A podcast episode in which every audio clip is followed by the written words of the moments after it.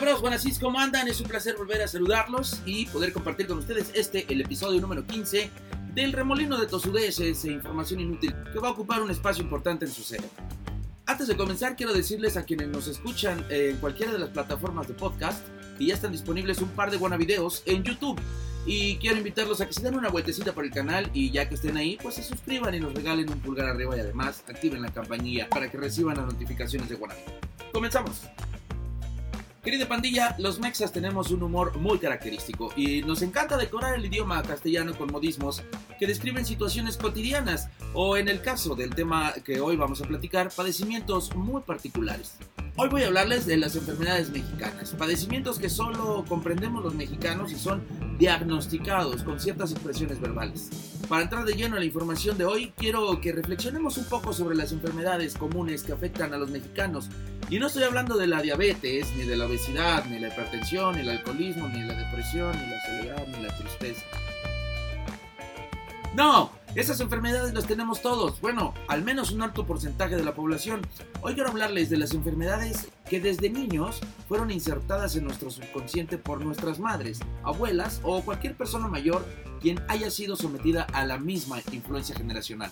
Seguramente has escuchado a alguien quejarse por sufrir del terrible empacho o de un intenso dolor que le ha causado un aire. Sí, un aire. ¿Qué le pasó? Otro ejemplo es el dolor de caballo. Pero, ¿qué clase de padecimientos son estos? Vamos a tratar de descifrar su significado, o al menos las acepciones que se le ha dado cultural e históricamente a estas enfermedades. Esta es la lista de enfermedades que solo afectan a los mexicanos. Supiritaco, del verbo supiritar. Es una reacción causada por la falta de respeto continua a un adulto en edad senil padecimiento médico de presión elevada que causa una noticia alarmante o una condición física deplorable. Seguro lo escuchaste cuando quisiste ir al CrossFit después de años de no ir al gimnasio y por poco te da un supiritaco. Soponcio. Padecimiento causado por el recibimiento de malas noticias, que puede significar dolor de cabeza, baja presión y hasta un desmayo. Seguro lo escuchaste cuando tu abuelita le dio el soponcio por escuchar tus majaderías o ver la cantidad de tatuajes que portas en el cuerpo. O escuchar esa música del infierno que tú ya conoces, esa música del diablo. Perfectamente sabes de cuál hablo. No, no es esa música metalera. Es ese reggaetón que te hace perrear hasta el infierno, mami. Oh, ah. Ven y dale, pega, pega, pega, pega, pégate, mechi. Este es similar, me va a dar algo. Esta expresión eh, que hace referencia a cuando una persona recibe una noticia impactante y siente que se va a desvanecer a causa de un desmayo o de un infarto. Pero ¿qué me dicen del famosísimo y temido mal del puerco? Se padece el mal del puerco cuando una persona come en gran cantidad y durante el proceso de digestión se siente cansado, con sueño. Sin embargo, este padecimiento tiene una explicación científica y es ocasionado por factores hormonales relacionados con la saciedad y también llamada marea alcalina. Todos tenemos mal del puerco en algún momento nuestras vidas, sobre todo los godines, gremio al que pertenezco. Y puedo confirmar que cuando tienes un horario de 8 a 2 de la tarde y de 4 a 7, pues es muy probable que te contagies de este poderosísimo mal que te mandará a la cama, aunque no quieras seguidillas o córrele que te alcanza. Se describe cuando una persona tiene diarrea, al punto en el que la enfermedad estomacal no permite que la persona llegue a tiempo al todo. Lo demás es historia. Se dice diarrea en África?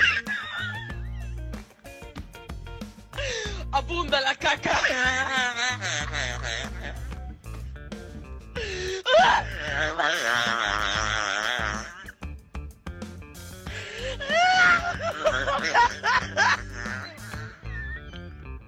Empacho, este es de mis favoritos. El empacho, a diferencia del mal del puerco, decir me empaché se utiliza para describir cuando un mexa ha comido en exceso y tiene una digestión lenta o un desorden estomacal que limita la realización de actividades. Cuando yo era morro, mi mamá me decía, si te comes un chicle, y se te pegan las tripas, te vas a empachar.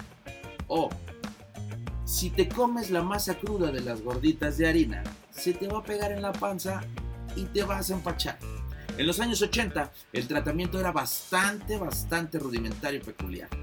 Usualmente una persona mayor de 70 años te sobaba vigorosamente el abdomen con una sustancia grasosa a la que llamaban pan puerco. Posteriormente procedía a realizar maniobras en la espalda baja, sin decir agua va, te daba un jalón de piel hasta que algo en tu interior se rompía y hacía un sonido seco, como cuando tu ex te rompió el corazón. Igualito. Otro de mis favoritos es el mal de ojo. El mal de ojo es una creencia supersticiosa y popular en donde se cree que con una sola mirada se puede provocar daño, desgracias, enfermedades y hasta la muerte. Aunque este modismo tiene su origen en las antiguas civilizaciones de África y Asia, los mexicanos la utilizamos para referirnos a la mala suerte o eventos desafortunados. Ojo porque el tratamiento de este mal se limita a pasear un huevo, afortunadamente de gallina, como este, simulando limpiar todas las extremidades del cuerpo, la cabeza y el torso. Generalmente los afectados de este padecimiento son los bebés. Eh, un síntoma claro es cuando el infante no deja de llorar y los padres se hartan y necesitan que alguien les atienda al morrito por un rato para que se relaje. Desguanzado se refiere a aquellas personas que no tienen fuerza ni vigor para realizar alguna actividad. Este padecimiento es un cansancio excesivo que impide la realización de actividades. También es conocido como hueva. De esa me cargo dos costales a veces. Achicopalado. Achicopalado. Achicopalado. Achicopalado. Ah, qué palabra tan compleja del verbo achicopalar. Significa estar desanimado o deprimido, sin ánimo de nada. Estar chipi. Se refiere a un estado de ánimo en el que la persona se encuentra nostálgica, sentimental y busca la compañía de alguien o una persona para ser consolada. Algunas veces se atribuye a un desorden hormonal. Ustedes saben de lo que hablo. Dolor de caballo. Los mexicanos le llamamos dolor de caballo a un padecimiento conocido como flato, y consiste en la acumulación de gases del tubo digestivo o al déficit de la sangre, lo que provoca dolor a los costados del tórax y debajo de las costillas. No soy médico, ya lo saben. Pero también te da cuando no eres muy apegado a ejercitarte y tratas de trotar un par de minutos.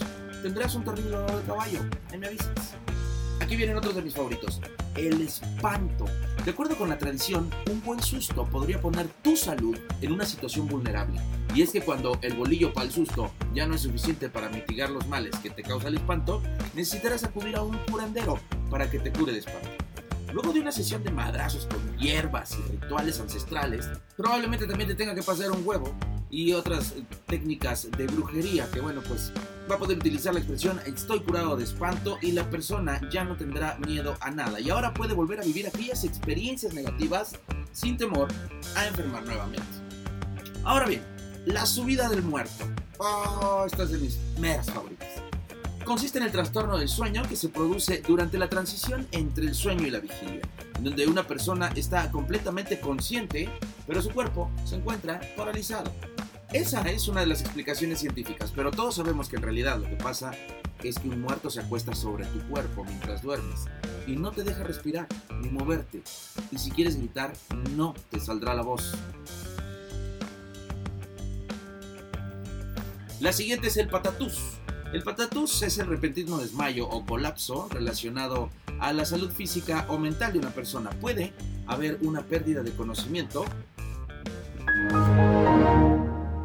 y en este caso se sugiere hospitalización o un tecito de manzanilla para la recuperación según sea la severidad del caso. Seguro lo escuchaste cuando tu mamá o tu esposa le dio el patatús porque llegaste a las 6 de la mañana sin avisarle y bien, me han contado.